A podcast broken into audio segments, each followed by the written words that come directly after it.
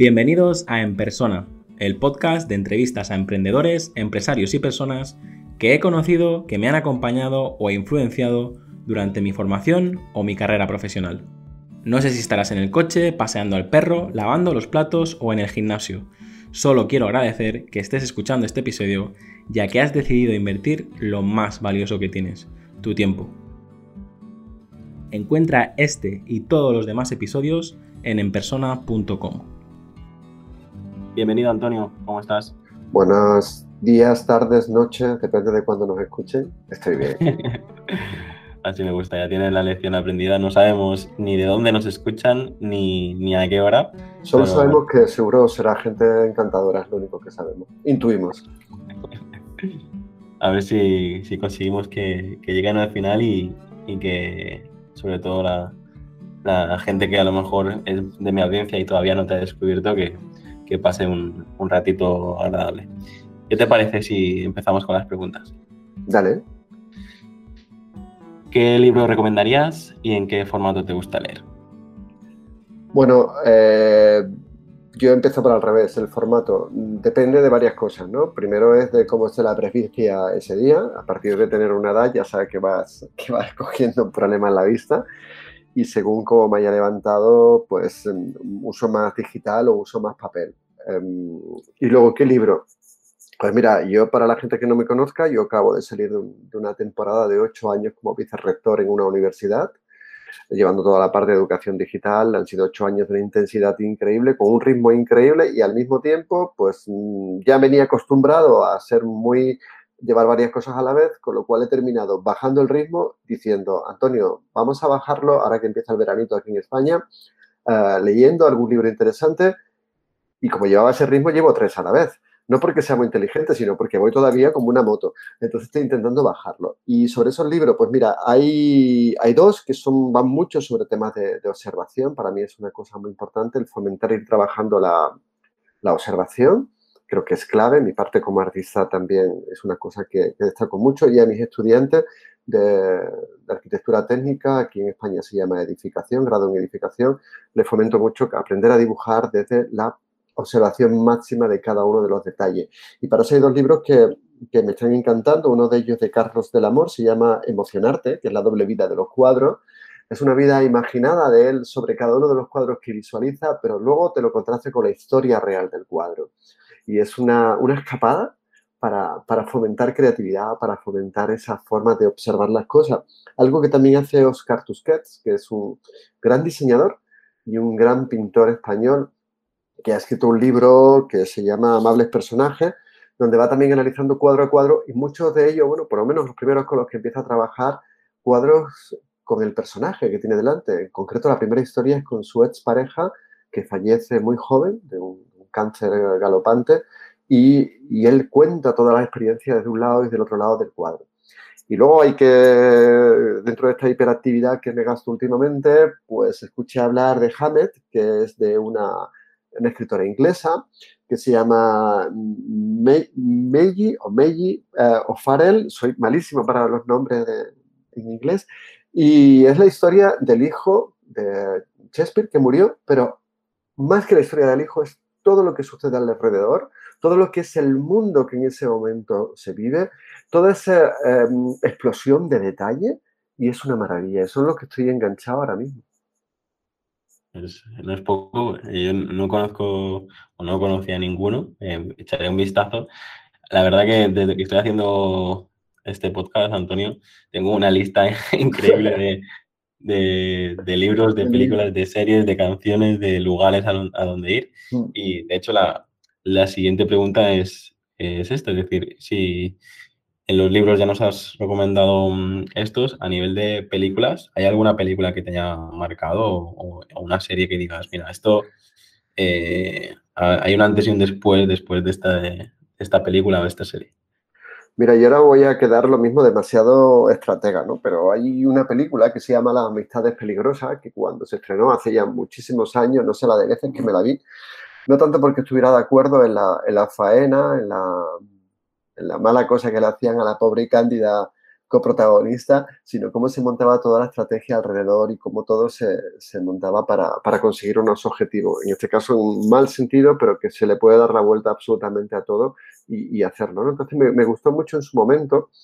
Ahora no, no la he vuelto a revisitar y eso que ahora en una de las plataformas a las cuales estoy suscrito la, la he vuelto a lanzar ya totalmente remasterizada, pero de momento no, no me llama la atención.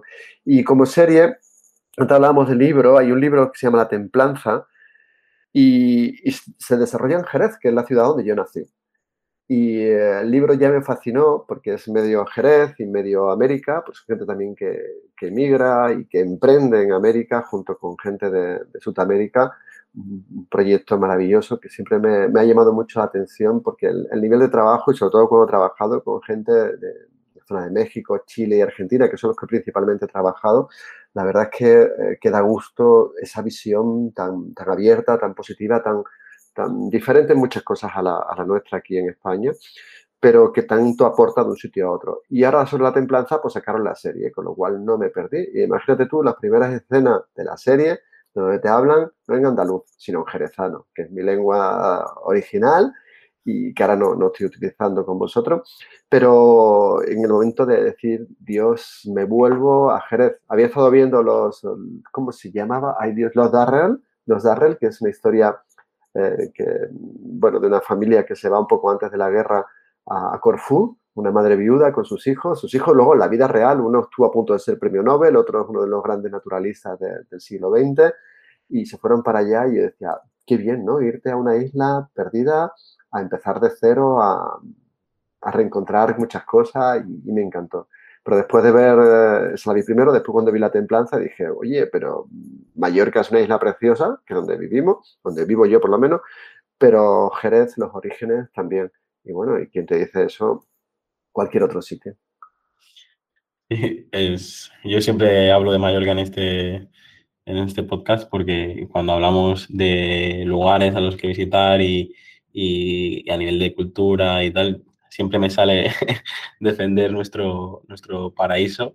Y de hecho, yo creo que yo, ¿cuánto tiempo hace que estás tú en, en Mallorca? Porque pues yo, he escuchado desde, hace, desde hace muchísimo tiempo, ¿no? Bueno, yo voy a, voy, a, voy, a, decir, como decía una cantante de Sevilla, que fue la ciudad donde me crié, y aparte nació en la calle de enfrente donde viven mis padres, que es Isabel Pantoja, decía, ella decía 21 abriles tengo cuando cumplió 21 años, yo voy a cumplir 55 septiembre este año, en el año 2021, y justo unos días después haré 29 años aquí en, en la isla, cuando vine para, para participar en un proyecto multimedia, uno de los primeros que se hicieron en Europa, aquí se hizo aquí en Mallorca. Y yo venía de, haber hecho un máster eh, europeo y había hecho las prácticas de empresa en Francia, justo en Philips Interactive Media System, que es el primer sitio donde se hizo el primer interactivo en la zona de Europa. En Estados Unidos ya se habían hecho con esa misma empresa y donde aprendí toda la base. Vine para acá para participar en ese proyecto para tres meses a los dos meses y medio me fui a despedir del rector de esos momentos, de la universidad, y me dijo, era diciembre, y me dijo, ¿por qué no te quedas hasta verano y así te metes en otro proyecto? Le dije, no, yo me vuelvo a la productora en Sevilla, yo estudié producción para cine y televisión, aparte de, de la licenciatura en Bellas Artes, y le dije que no, que no, que no. Total, que me convenció. Me llevó. me llevó a... que no, que no, que no, pero sí. que no, que no, que no, que no, que no. Pero me dijo, ese fin de semana salimos con el barco de unos amigos. Digo, vale, pues te apunta, vale. Y ya ahí me enganché. No a los barcos, porque de vez en cuando me monto que alguno, pero, pero sí a la isla. Y aguanté, aguanté, aguanté, fíjate, comillas, comillas, comillas, aguanté, comillas, comillas. Eh, hasta el verano y en verano ya me terminé de enamorar de, de la isla que no de nadie de la isla, que esto siempre hay que decirlo. Pero, pero bueno, entonces vine aquí hace tanto tiempo con idea de hacer esos tres meses y voy a hacer 29 años ahora mm, haciendo mil cosas. Hice aquí la tesis que no pensaba hacer, encima por informática. Eh, saqué la plaza en arquitectura y, terminé metiéndome en gestión. Justo todo lo que casualmente, y esto no te lo había adelantado antes, le había dicho el rector que no pensaba hacer. Aquí te hago esto y me voy. Con razón, con razón, yo siempre había escuchado hablar de ti porque yo tengo 31 años y bueno, 31, 29, eh, desde que tenía uso de razón, eh, ya, estabas, ya estabas por aquí. ya, estaba ya estaba liándola por aquí. y la tercera pregunta es precisamente esto, ¿qué lugar te gustaría visitar o, o cuál es el mejor lugar donde has estado?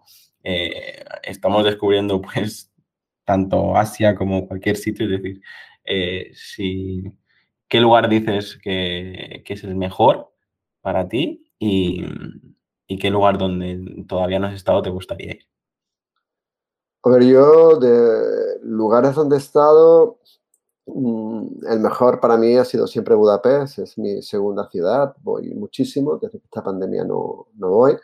Me parece fascinante, tienen un idioma imposible de entender, también hay que decirlo, pero su forma de entender las cosas mm, me encanta, me encanta, me encanta. Me gusta muchísimo y, si supiera húngaro, pues me habría ido para allá. He intentado aprenderlo, ¿eh? pero em, los idiomas y yo, eh, sobre todo con el tema húngaro, es, imposible. ¿no? Y lugares que, me gustaría visitar, pues mira, pues los he descubierto gracias a, la pandemia, porque con el tema del confinamiento de la isla no se podía salir tanto. Yo pensaba que conocía la isla y he descubierto que la isla nunca deja de conocerla imagino que las personas que nos están escuchando le está sucediendo exactamente lo mismo con el entorno en el que viven. Yo me acuerdo incluso el, primer paseo que nos dejaron salir, un kilómetro alrededor, de casa, un lugar que siempre había ido en coche y que de repente a ir andando descubría ventanas que ni sabía que existían, em, tipo de marcas sobre paredes que podían inspirar para hacer cualquier tipo de obra una maravilla. La vista, el aire respiraba distinto. Entonces, los lugares que me gustaría visitar sería seguir descubriendo muchísimo aquellos días, aquellos lugares por los cuales pues eh, ando, paseo. Yo eh, he defendido mucho aquí en el podcast y bueno, y en otras audiencias o en otros foros, eh, que Mallorca tiene muchas Mallorcas por, por, descubrir, ¿no? Porque al final la que se conoce es la más popular o la más mm. Ah, la más turística, la más tal, pero yo mismo eh, esta semana pasada estuve en un lugar de, la isla donde prácticamente nunca había estado y cierras los ojos y, te, parece que estás en, otro, no sé, en, cualquier, cualquier otro, lugar.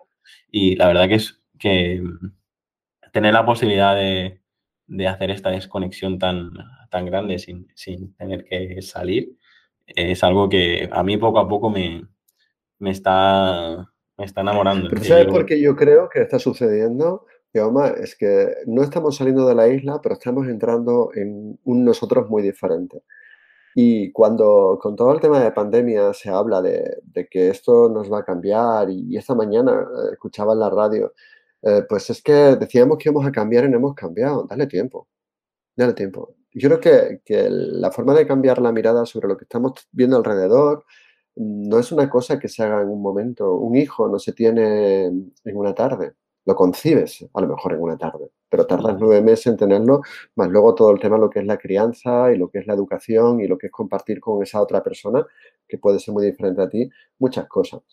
Y eso, aplicarlo, en mi caso, como profesor universitario hacia los estudiantes, y este año he empezado a pegar una serie de giros y una serie de cosas y de hecho empezamos un, proyecto que ya vaya tiempo dándole vuelta, que es un, fomento de, habilidades. Cuando tú vas a dar clases, eh, se nos pide que los objetivos se logren, que las competencias se consigan, pero las habilidades siempre se dejan muy al lado. Y cuando pensamos en habilidades, pensamos muchas veces en habilidades de saber hablar en público, de tener empatía, de, de saber vocalizar, de oratoria, pero esas habilidades se pueden aprender eh, de muchas maneras, ¿no? Pero yo creo que siempre ha faltado una para poder hacer que esa funcione, es la observación. Entonces ahora vamos a empezar un, proyecto, digo, vamos, porque esta mañana antes de, grabar he aprovechado para verme con Antonia Pades, que es una compañera de, de, psicología, otra profesora, para hacer un proyecto que va a estar muy basado en podcasts, un podcast muy diferente, mucho más allá de, eso que solemos encontrarnos, mm, donde, donde fomentemos una habilidad que es la observación. Es verdad que yo doy clases de, dibujo en arquitectura, dibujo a mano alzada, que tienes que tener muchísimo cuidado con el detalle, no se te puede escapar nada, porque si no, luego a la hora de hacer la rehabilitación, pues va a haber una serie de errores en cadena que supondrán un mayor coste para el cliente y también para la empresa que lo realiza, porque si no lo hace bien lo tendrá que asumir la empresa. Pero fomentar esa forma de observar de una manera que pueda servir no solamente para estudiantes de edificación, de arquitectura técnica, sino que puedan servir para, para el resto de la gente es decir, ¿por qué no hacer esto aquí? Y el podcast, si es hacer un poco un spoiler, eh, será, antes hablábamos de serie, tendrá mucho de serie, tendrá mucho de cine, pero no hablaremos ni de serie ni de cine, aunque se pueda en algún momento dado hacer algún ejercicio para pensar a partir de ella.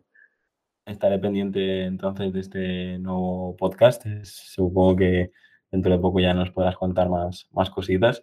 Yo, Antonio, siempre que invito a alguien, eh, pues invito a directores de cine, a escritores, a autores, a, no sé, gente que al final eh, el podcast, como sabéis, es en persona y es empresarios, personas y, emprendedores, gente de mi entorno que, de una manera o de otra eh, he conocido o, me ha influenciado. Y a ti me cuesta un montón etiquetarte, porque veo que tú te, presentas como, como profesor, pero eres has, mencionado artistas, has mencionado tal. Eh, la pregunta que te voy a hacer ahora va un poquito más en, este, en esta línea, ¿no? Eh, ¿Qué retos todavía tienes pendiente de cumplir y de todo lo que has hecho hasta ahora, de qué te sientes más, más orgulloso? ¿En, qué faceta? ¿Faceta profesor? ¿Faceta artista? ¿Faceta...? Eh, cuéntanos. A ver, em, es que es como... Mm, yo otro día aprendí una palabra nueva que, era polímata, que me llamó mucho la atención, que es cuando tienes pues eh, la facilidad de, poder hacer proyectos donde vas observando en 360 grados cómo va a caer todo en cadena. Es como un juego de dominó cuando vas poniendo las piezas de pie y al empujar una se van haciendo, pues se van cayendo, ¿no? Ese ha sido mi, siempre lo que más me ha gustado cuando cuando terminé Bellas Artes en Sevilla, en la facultad, y, surgió la posibilidad de entrar en producción de cine y televisión, eh, que no era un campo que, que, jugara mucho, pero cuando vi que ahí podía como aportar toda esa parte de ahí, me gustó mucho. La parte de docencia, para mí, yo no sé si se puede decir en, un podcast eh, internacional que es un gran orgasmo, pero lo acabo de decir. O sea, mi gran momento de gran satisfacción es cuando ves como, como aquel o aquella estudiante pues eh, mm, va creciendo no tanto también en los resultados de cómo va aprendiendo a dibujar, sino cómo va cambiando su percepción y su forma de interactuar y de, hacer cosas. a mí me gusta pensar y hacer pensar, pero también desde la tranquilidad. Y con respecto a qué objetivo tendría, pues, pues bueno, yo para el verano pues intentar desconectar al 100%. Lo de hoy es una desconexión, es un regalo, ¿eh? Muchísimas gracias, Yaoma, pero es, es, un, es un regalo porque es una manera de, de, hacer algo que me gusta, de estar muy, muy relajado y, y, muy bien. Mm, ¿Dónde llegar? Pues no tengo ni idea. Es que mm, todo el mundo tenemos una cabeza o tenemos una serie de ideas y cuando de repente dice, pues las voy a poner en marcha, pues salen. Eso quizás sería el objetivo, ¿no? Tranquilidad y, luego eh, algo, terminar haciendo algo que, puse muy en práctica en los últimos años del vicerrectorado. No es ya tanto cuando alguien te venía con una queja o con una cosa de pensar es tu queja y no es mi problema, sino, bueno, primero que a mí no me afecte, una cosa que no, que no depende de mí, que no puedo hacer nada, pero sí mm, dejar caer o dejar hacer ver de, bueno, no te quejes y, y, ponlo en práctica o hazlo de otra manera, ¿no? Yo siempre he pensado que la queja pues em, provoca un estrés y una, y una falta de sueño brutal y eso al final lo que provoca es que quieras fastidiar a los demás. Pero bueno, hay que evitarla siempre, ¿no? Entonces estaría por ahí. ¿Qué proyecto por dónde seguir? Bueno, y lo que ando haciendo ahora también, pues ir viendo. Disfrutar, disfrutar, disfrutar y volver a viajar de verdad, que lo echo de menos. ya, ya se puede con algunas medidas, pero... Sí, pero no es lo mismo. O sea, ahora arriesgarte a un sitio y que, que te tengas que quedar en el hotel, pues la verdad que no. Sí, no, es un poco frustrante. Em, la segunda parte de, la pregunta era si de qué te sientes más, más orgulloso. Diríamos que la parte esta de, de profesor es lo, lo que... Mira, yo, yo, yo esa pregunta, que no es la primera vez que la, tengo, no por eso la, la niego ni por eso la, rechazo ni nada, pero siempre tengo la misma cosa. ¿De qué te sientes más orgulloso? Pues va a quedar muy cursi. Me, quedo, me siento muy orgulloso de estar vivo. Me siento muy orgulloso de mis amigos. Me siento muy orgulloso de estar ahora aquí con vosotros compartiendo esto. Em, como profesor disfruto como un enano.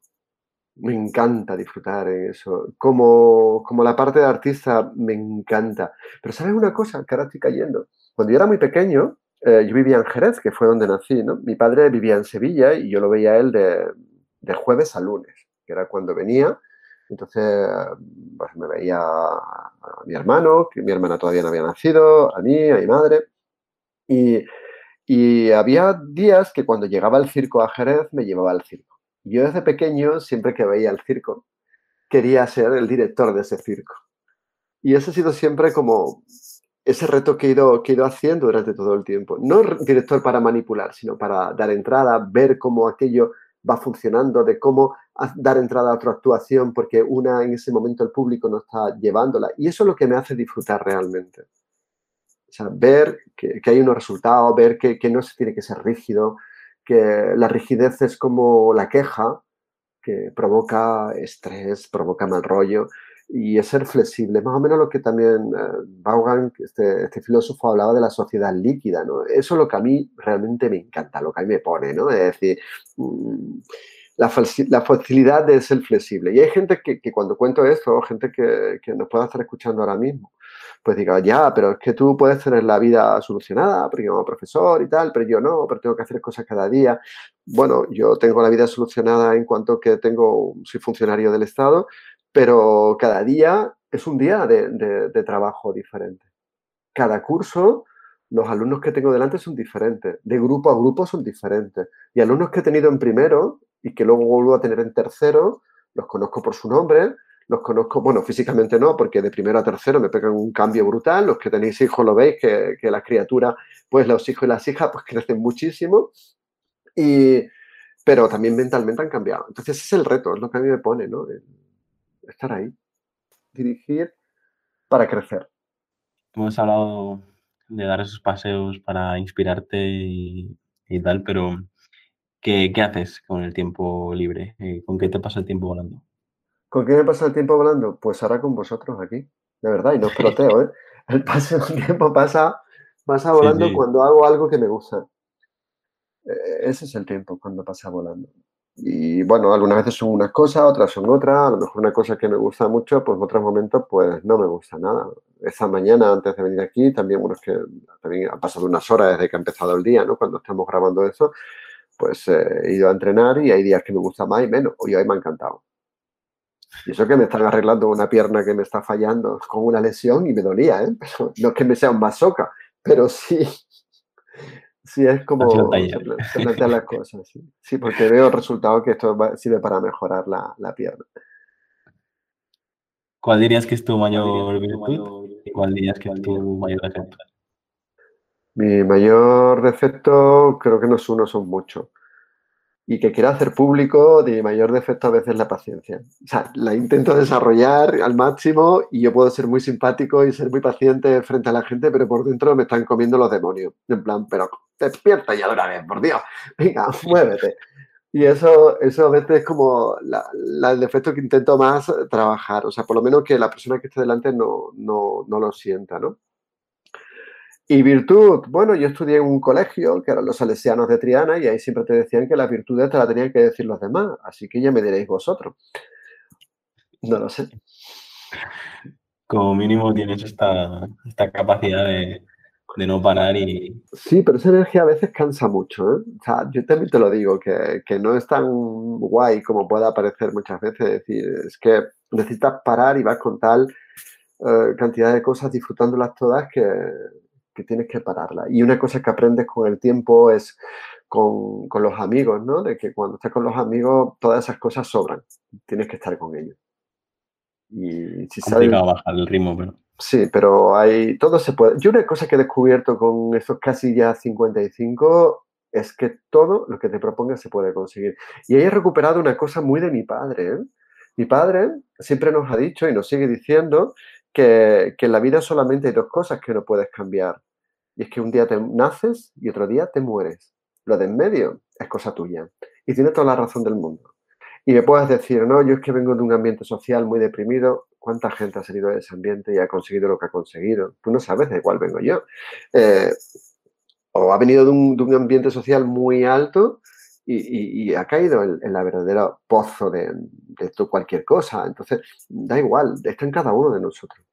Está en cada uno de nosotros. La aceptación de cada uno de nosotros y, en, sobre todo aceptar que el de enfrente puede ser diferente y hay que respetarlo, mientras que el de enfrente no sea un, criminal, que en ese caso hay que reconducirlo a través de lo que marque la ley en cada momento, mira, cada uno es hijo de su padre y su madre, pero sobre todo es uno hijo de uno mismo. Y eso para mí quizás son de las cosas que intento más trabajar, ¿no? Siempre. Ahora estoy dudando de, si romper un poco el, el, guion o... ¡Rómpelo, hombre! Que hay que romper rompemos, ¿no? Y, seguimos... Hay alguna pregunta que sí que te, sí que te voy a hacer, pero em, me, me gusta lo, que has dicho, al final es estas pequeñas decisiones es lo que nos, nos hace vivir de una manera o, de otra día a día. Mm. Y no sé, ¿qué dirías? ¿Cuál dirías que es tú esta decisión más grande que te ha, que te ha cambiado? Es decir, yo se suele decir, ¿no? Que cuando miras hacia atrás puedes unir los, los puntos, ¿no? Eh, a mí me llama mucho la atención el, lo que estás diciendo, cómo lo dices, esta parte de, profesor, de, dedicar tu tiempo a ayudar a los demás, a que se formen, a que mejoren, a que se conviertan también en, adultos, ¿no? Porque también imagino que estás en, un punto donde eh, la figura del profesor todavía influencia mucho, ¿no? Eh, no sé, eh, ¿qué puntos ves tú cuando miras hacia atrás? A ver, yo, yo mm, antes de responderte a eso último, yo te digo, la figura de profesor para mí entiendo que ha de ser un mentor. Un mentor que no manipule, pero sí una persona que te abra la capacidad de, la mirada y la aceptación. Yo ese año he tenido una experiencia que nunca había tenido y es que el primer día de clase me vino una persona y me dijo que era de género fluido.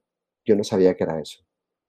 Y, y, claro, yo le dije, pero mm, ¿eso en qué nos puede afectar a la hora del dibujo arquitectónico? Que es cuando estoy haciendo esto, que me ha venido gente otros años que, ha tenido otras circunstancias y hemos tenido que adaptar cosas. Y claro, yo sin saber qué era aquello, ya lo sé, ¿no? Está aquí. Y esa persona durante las cuatro horas de clase me cambiaba de género, se sentía de una manera u otra. Y, y yo podía tener la opción, como cuando lo comentaba con algunas compañeras y compañeros, y ahora sé que debo decir también compañeros, a veces, ¿no? Pues que decían, ah, está, está como una cabra, no le hagas ni caso ni nada. Y decían, no, no, solamente hay que respetarle y, tratarle en el género que, me diga qué quiere que le trate. Si a mí me da igual, si yo lo que quiero es que aprenda a dibujar. Entonces, el profesor no debe influenciar nada en la personalidad de la gente, pero sí abrirte un montón de puertas y ventanas. Un profesor no es un padre, porque no son mis hijos, yo no soy padre. Pero vosotros que muchos de vosotros y vosotras podéis ser padres, con un hijo, em, tú le puedes orientar, pero si tú le fuerzas y le manipulas, te saldrá al revés. Entonces, ese es es mi estrategia como profesor. Yo te enseño objetivos, te enseño competencia, te, muestro habilidades, pero también, sobre todo, baso muchísimo un respeto. Y exijo el mismo respeto. ¿eh? O sea, no, esto no es, un, no es un cachondeo, esto es una universidad y aquí tenemos que formar grandes profesionales yo en mis clases siempre, yo soy andaluz, como te he dicho antes, nací en Jerez, me crié en Sevilla, en Triana, que soy muy trianero, pero, pero sí, em, mira, mm, yo una cosa que en Andalucía hacemos es, es, una comida muy típica de verano, que la hay en muchísimos más sitios del mundo, que es el gazpacho. Para hacer un buen gazpacho necesitas un buen tomate, un buen ajo, una buena cebolla, un buen pimiento italiano y sal, y un buen aceite de oliva, que se me vais a perdonar todos los del resto del mundo, pero es el de Jaén o el de Córdoba. Entonces, en la universidad eh, te tenemos que enseñar a coger bien, a escoger bien ese tomate, ese ajo, esa, cebolla, y luego tú tener la capacidad de mezclarlo. Tenemos que enseñarte a mirar, a elegir, pero también a probar, a hacer el gazpacho de una manera diferente a como yo lo puedo hacer para avanzar, porque si no la sociedad no avanza ahora mismo estamos grabando este podcast. Un podcast eh, se ha hecho durante muchísimo tiempo radio, pero ahora nos facilita de que los que no somos radiofónicos, los que no trabajamos en el medio radio, podamos hacerlo porque hay una tecnología, porque alguien se atrevió a ir más allá y a aplicar a Internet eso. Pues eso es lo que tenemos que hacer en la universidad. Y ese es mi carácter como, como profesor. Y cada vez hay más gente que lo estamos haciendo, porque creo que somos conscientes de que eh, la lección magistral como tal no sirve absolutamente para nada y que el alumno o la alumna tiene que aprender desde, desde la experiencia de lo que es una enseñanza, una experiencia, siempre una experiencia y un aprendizaje.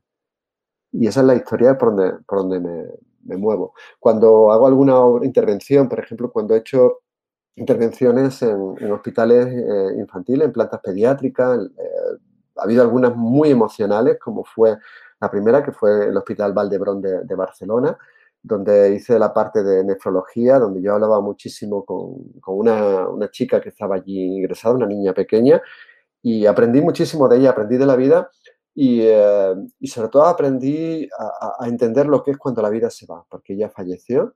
Yo creo que es una de las muertes que me han dolido más en, en mi vida y fuera de esta, niña que, tanto me enseñó a ver las cosas de otra manera. ¿no? O cuando he hecho la planta de, cáncer del Hospital Sant Joan de Déu de Barcelona, un hospital de referencia internacional, eh, cuando hablas con, con, el personal sanitario de cuáles son las necesidades, vas a hacer un dibujo, pero yo se le preguntaba, pero vamos a ver, ¿para qué se necesita un dibujo dentro de un hospital? Para hacerlo bonito, pues vete a, un, a, una tienda que te vendan pegatinas y ponla, que te va a salir mucho más barato. Pero vamos a interactuar de alguna manera y de repente empezamos a trabajar sobre crear un espacio, un mundo diferente, poner las ilustraciones según qué altura para que en el momento que el médico tiene que hacer una punción, o el médico o la, o la médico, una punción al niño, pues pueda distraerlo mirando para allá, montar una historia, o el hospital San Juan de, de Reus, en la provincia de Tarragona, de cómo se hace algo basado en, sus propias historias, su propia cultura, lo que ellos son sus gigantes, sus figuras festivas, ¿no? Para enseñar valores. Eh, esos son de los proyectos que más me han, me han enriquecido para poderlo aplicar luego a todo, incluso a, a un diseño de unos zapatos o a, o a, cualquier mural o cualquier cosa que, que esté haciendo. Tengo que reconocer, Antonio, que a veces el, el concepto eh, funcionario, el concepto eh, hacer cada día lo mismo, trabajar, creo que es, soy, es soy, el anti, soy, el antifuncionario y esto se lo tengo que agradecer a mi madre y a mi padre. Mira, mi madre es maestra y está jubilada y escuchará este podcast así que hola mamá, ahora me dirá, niño, ¿qué dices?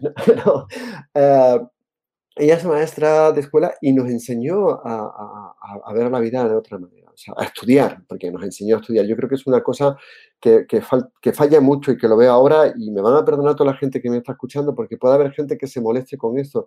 A los hijos no hay que hacerle los deberes. Hay que estar acompañándole, pero no haciéndole los deberes. Y eso me lo estoy encontrando mucho en las generaciones con 18 años que me están llegando a la universidad.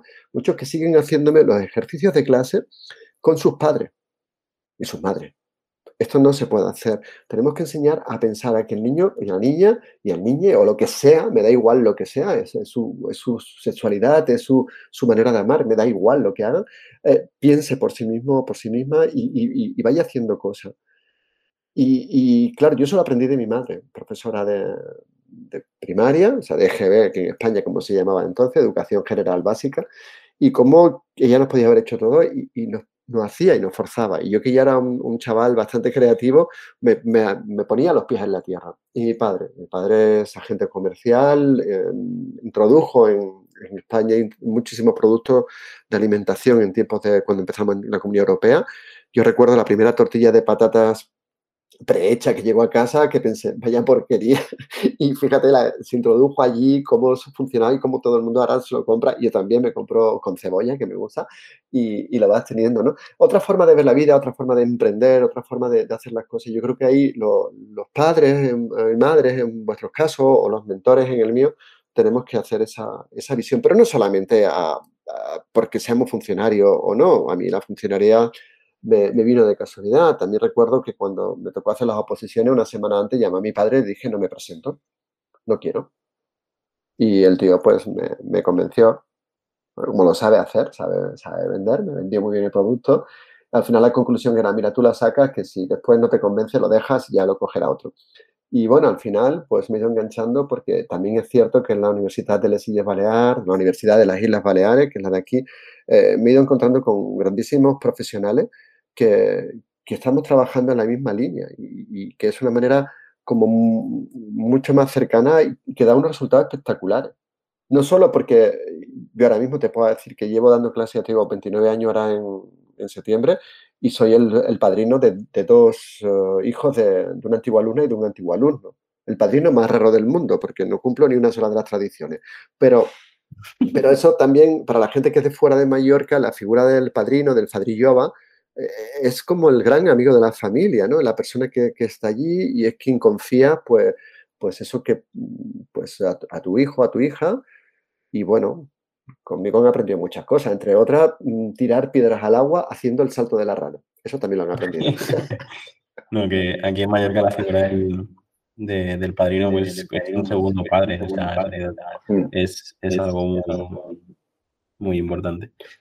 Del guion sí que me gustaría recuperar algunas preguntas. Eh, pregunta lo que quiera. A mí lo que más me gusta en una entrevista es que me pregunten lo que, lo que esté en guion, que te lo saltes, que vuelvas a él, que hagas lo que te dé la gana. Yo no suelo hacer mucho. ¿eh? Mira, hace poco estuve de, de, coordinador en una mesa redonda en un congreso súper serio, súper formal. Me pasaron el orden de las preguntas y yo te juro que pregunté todo, pero en el orden que vi que podía dar más ritmo a la, a la retransmisión, porque además era por, por Zoom.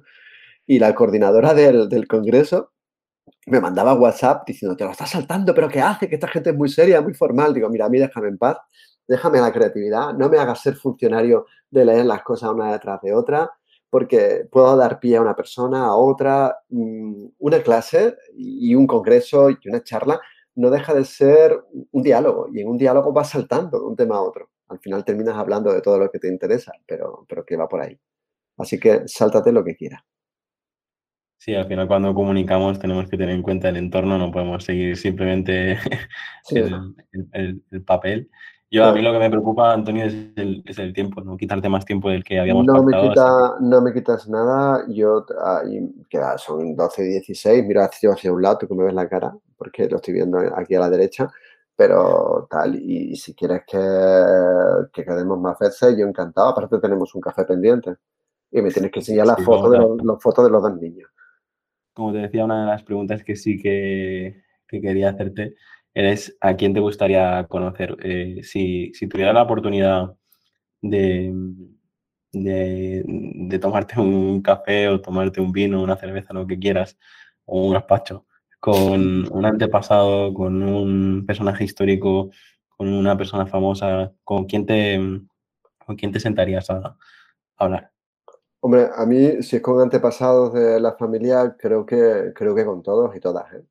Mm, tengo muchas preguntas, todas buenas, para, para, saber también cómo fueron pues, gestionando un montón de circunstancias que, que sucedieron.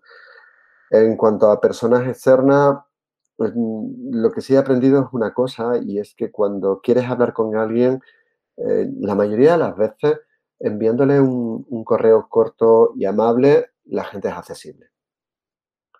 Entonces, no te puedo decir con quién me gustaría hablar de más. Pues. Lo pides y ya está. Y, ahí está. Es echarle un poco de morro, ¿no? Pero, pero si va con educación y, sobre todo si después cuando le estás hablando no eres una agonía ni estás allí en plan súper fan. Ah, no, no, es que... Mm, es que eh, lo mismo digo una burrada, pero, pero es que yo creo que los humanos somos humanos y, los humanos simplemente queremos tranquilidad. Y el humano que va de algo más de humano, o sea, de marciano o de otro planeta, pues tampoco me interesa. Muy bien. Yo he tenido que hacer este ejercicio para, para invitar a, a, mucha gente en el podcast y doy fe de que si al final... Hombre, todo hay que decirlo, y esto se puede quedar grabado sin problema, que tú me entraste en el año 17 y yo te he en el año 21.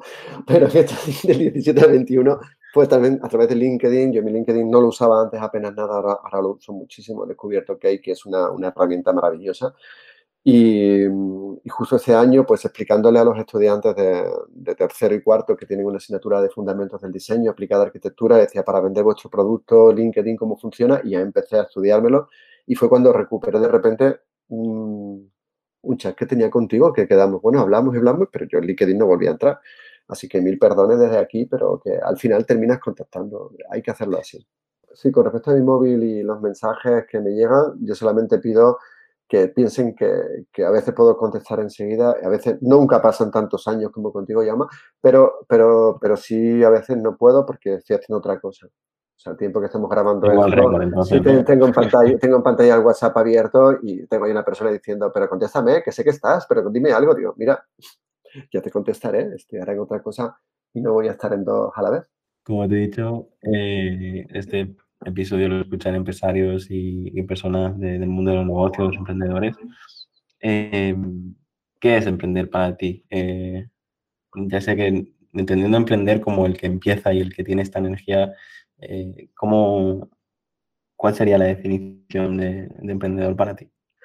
Para mí la definición de emprendedor es, todos y cada uno de nosotros cada, cada mañana. Cuando te despiertas, hayas dormido bien, mal, regular, perfectamente, y, tienes esas cosas de, llegar a hacer y, ganas de, hacer cosas. Cualquier persona que es capaz de, levantarse, prepararse ese desayuno, hacer una pequeña variación con respecto al de, al de ayer, eh, ya está emprendiendo.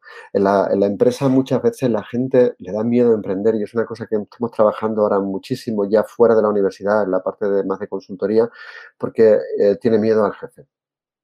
Tiene mucho miedo al que dirán. Y tenemos que trabajar mucho de que el jefe mm, no tiene por qué ser tu amigo. Yo ahora he dirigido un equipo de 30 personas durante 8 años, un profesional es maravilloso y mm, hemos terminado amigos, pero no hemos tenido que conocer ellos han tenido que, ellos y ella han tenido que, ver cómo, como conmigo el nivel de accesibilidad eh, es muy alto, pero yo también he tenido que aprender cómo son las personas, cómo cada uno somos diferentes. Y a partir de ahí se pueden desarrollar muchísimos proyectos y muchísimos temas. Es muy importante también para mí a nivel de emprender es tener una visión muy institucional de lo que estás haciendo.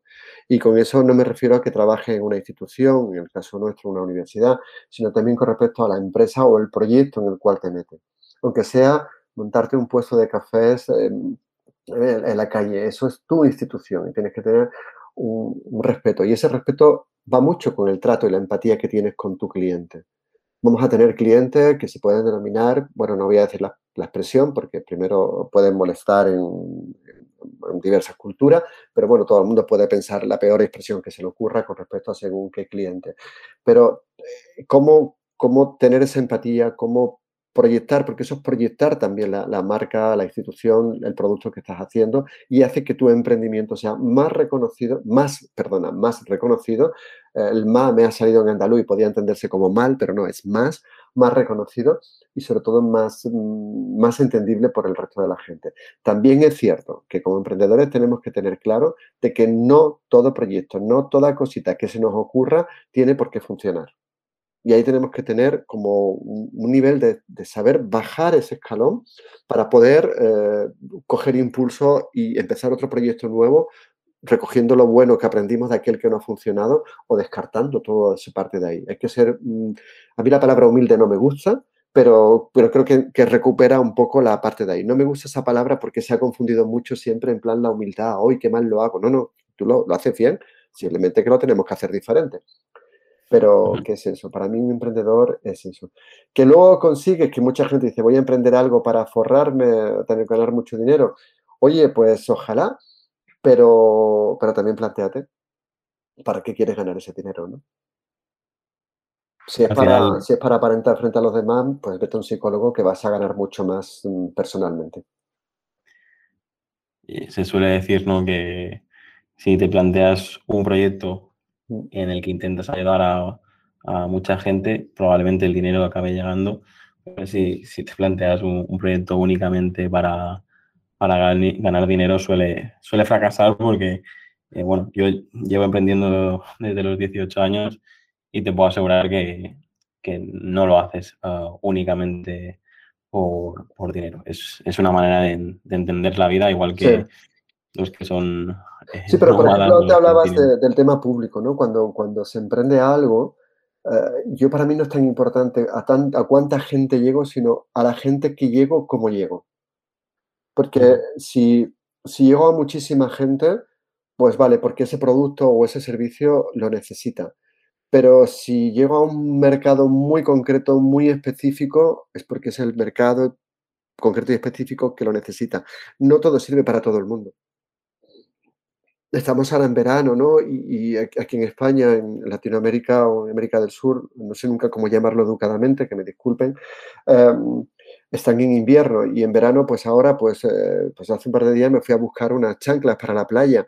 Eh, oye, pues resulta que tengo alergia a un tipo de tinta en la planta del pie y a otra gente le va muy bien yo no soy el público de quien hace esas sandalias en concreto, pero han triunfado con uno, no conmigo, no por eso es un mal producto. Quiero decir con esto que, que cada producto, cada servicio tiene su target, tiene su público concreto y que hay dos tipos de público, que siempre olvidamos uno de ellos. Está el que nosotros decidimos que vamos a ir a por ello y está luego está el público latente, que es el que no sabe que necesita de tu servicio. ¿O tú te crees que los estudiantes cuando vienen a principio de clase, de curso, y saben que van a aprender a dibujar a lápiz. Ay, lápiz, que no es un ordenador, que me dicen, pues tenemos ya un ordenador. Ya, criatura, pero si no sabes manejar tu mano y tu lápiz, no sabrás elaborar mentalmente toda una serie de proporciones y de volúmenes y de observaciones que el ordenador te lo da hecho, entonces nunca maduras por ahí. Pero ¿tú crees que ellos cuando acaban el curso, mm, cuando empiezan el curso, perdona, saben todo lo que van a terminar aprendiendo? No. No, porque no se lo cuento. Al final se terminan enganchando ellos es el público latente, es el que te va a venir, el que, el que va a escuchar tu, podcast y te va a decir, ya qué interesante, pues mira, pues a partir de aquí he elaborado una serie de cosas o vamos a trabajar juntos en estas cosas o, simplemente gracias. Me conformo con el, gracias y que pasen un, momento gracias. conociendo a las, personas a las que invito. Mm. Eh, gracias, gracias, es una de las palabras más bonitas que, que he escuchado nunca. Gracias y por favor, y bueno, cuando estás en Mallorca, cuando alguien te dice testimol, que es que te quiero mucho, cuando te lo dicen con ese acento mallorquín, yo a mí me salen los pelos como escarpias, y me pone la piel de, gallina, súper bonito. A mí me gustaría hacerte tres últimas preguntas rápidas para, para terminar. Y la siguiente es, ¿cómo te gustaría ser recordado? Mm, ay. Ay, pues no lo sé, porque como ahí he sido como siempre muy pragmático y, ahora que hace no mucho hice el testamento vital y no porque esté mal ni nada, estoy súper bien, además que vosotros me escucháis, pero si me veis en foto, buscadme por internet, me estoy poniendo muy mono para la edad que tengo. Pero no, pero me gustaría ser recordado en ese momento del testamento dije, no, mira, vosotros donáis todo, lo que sobre lo quemáis y lo tiráis por ahí, ¿no? Donde se pueda tirar legalmente sin estropear el medio ambiente. Entonces no tengo el más mínimo interés en en un recuerdo. O sea, no, no es eso, como cuando ves las lápidas que pone una frase muy bonita. Yo creo que, que el recuerdo estará en la gente que, que, ha estado cerca de mí y que me sobreviva. Y, y ya está. Pero no, no, no, nunca he tenido eso, no. No. Siguiente pregunta. ¿Qué está? La tendré que pensar mejor. A partir de aquí lo mismo me elaboro un proyecto yo de, de de cómo me gustaría ser recordado. Oye, lo mismo de aquí sale un proyectito para la gente que esté como yo en ese plan. me has dado una idea. ¿Qué lema te define? ¿Perdona? ¿Qué lema te define? Eh, todo es posible. y con mis, alumnos, con mis alumnos el lema es, si yo he podido, tú lo superas. Ahora ya para terminar lo que suelo hacer, Antonio, es dejar un tiempo para, para que las personas que vienen de invitados eh, nos cuenten un poquito alguna historia que, quieran compartir o algo que promocionar o dónde nos podemos encontrar. En tu caso, si, si alguien quiere contactar contigo, eh, si alguien quiere saber más de ti, no, pues, bueno, mira, hemos hablado todo, bueno, te lo agradezco, ¿no? Se puede hacer así. Mi, mi, nombre es Antonio y los apellidos son Fernández Coca. Coca como COCA, que aquí en Mallorca es una tarta y un pastel, en otro sitio es parte de una bebida y en otro sitio es algo que no hay que tomar nunca. Entonces, eh, fernandezcoca.com es es la web eh, que va a cambiar en septiembre del año 2021, que se convierte en coca.plus, ya se está trabajando en el nuevo concepto, en un nuevo todo, saldrá en septiembre. Y si no, en LinkedIn, pon Fernández Coca y me ves ahí. La foto de LinkedIn salgo muy serio, ya os lo digo, ¿eh? Pero es que en LinkedIn te piden que salga serio y a mí me gusta reírme también. Y, claro, me, he puesto ahí un poquito serio. Y luego en YouTube, si me pones, si quieres saber mucho más de esto que hemos hablado, de cómo eh, monto estas cosas con los alumnos. eh, hay un montón de las conferencias que he ido dando, muchas de ellas están allí. Y, tú me puedes decir, es que yo soy empresaria, soy empresario y, no soy profesor, échale un ojo. Porque normalmente cuando hago una cosa de, de esta, mm, lo de dar clase es un soporte. Pero todo se puede aplicar a todo. Entonces échale un ojo. Y en esos sitios pues anunciará el podcast que, que nacerá yo creo que a final de año, cuando empezaremos a publicar sobre el tema de observación, todavía no tiene nombre y, se estará también en Spotify. En Spotify también me puedes encontrar. Y ahí hay dos, uh, dos podcasts, uno sobre, sobre dibujar y el otro se llama, lo tengo que mirar, mira, lo tengo al Spotify ahora abierto aquí en la biblioteca, podcasts, a ver cómo se llama, no me acuerdo el nombre de, mi, de mis propios Spotify, soy un desastre. Ah, se llama Estrategias Docentes y otro se llama Dibujar se aprende. Y, y bueno, mm, ahí están, para lo que necesitéis, de verdad, que, que siempre es un placer pues un placer también por nuestra parte escucharte y muchísimas gracias por hacerme, hacerme este tiempo. A ver si, si ahora podemos eh, cerrar ese día y esa hora para tomar ese... Desvirtualizarnos. Igualmente a la gente que, que, nos escucha, si viene por aquí por Mallorca y es buena gente, va de buen rollo y algún día se apunta a una cervecita, pues mira, pues ya sabe los sitios para contactar, que, que es un placer, que de todo, de todo podemos aprender muchísimo todos. Pues nada, para terminar, muchísimas gracias, Antonio. Vamos a ver si, cerramos ese día para, el café y a todos los que nos habéis escuchado, pues eh, os esperamos en, en el siguiente episodio. Un abrazo para todos. Muchas gracias. Hasta aquí el episodio de hoy. Muchas gracias por escucharlo y compartirlo en redes sociales. Suscríbete en Apple Podcast, Evox, Spotify o YouTube.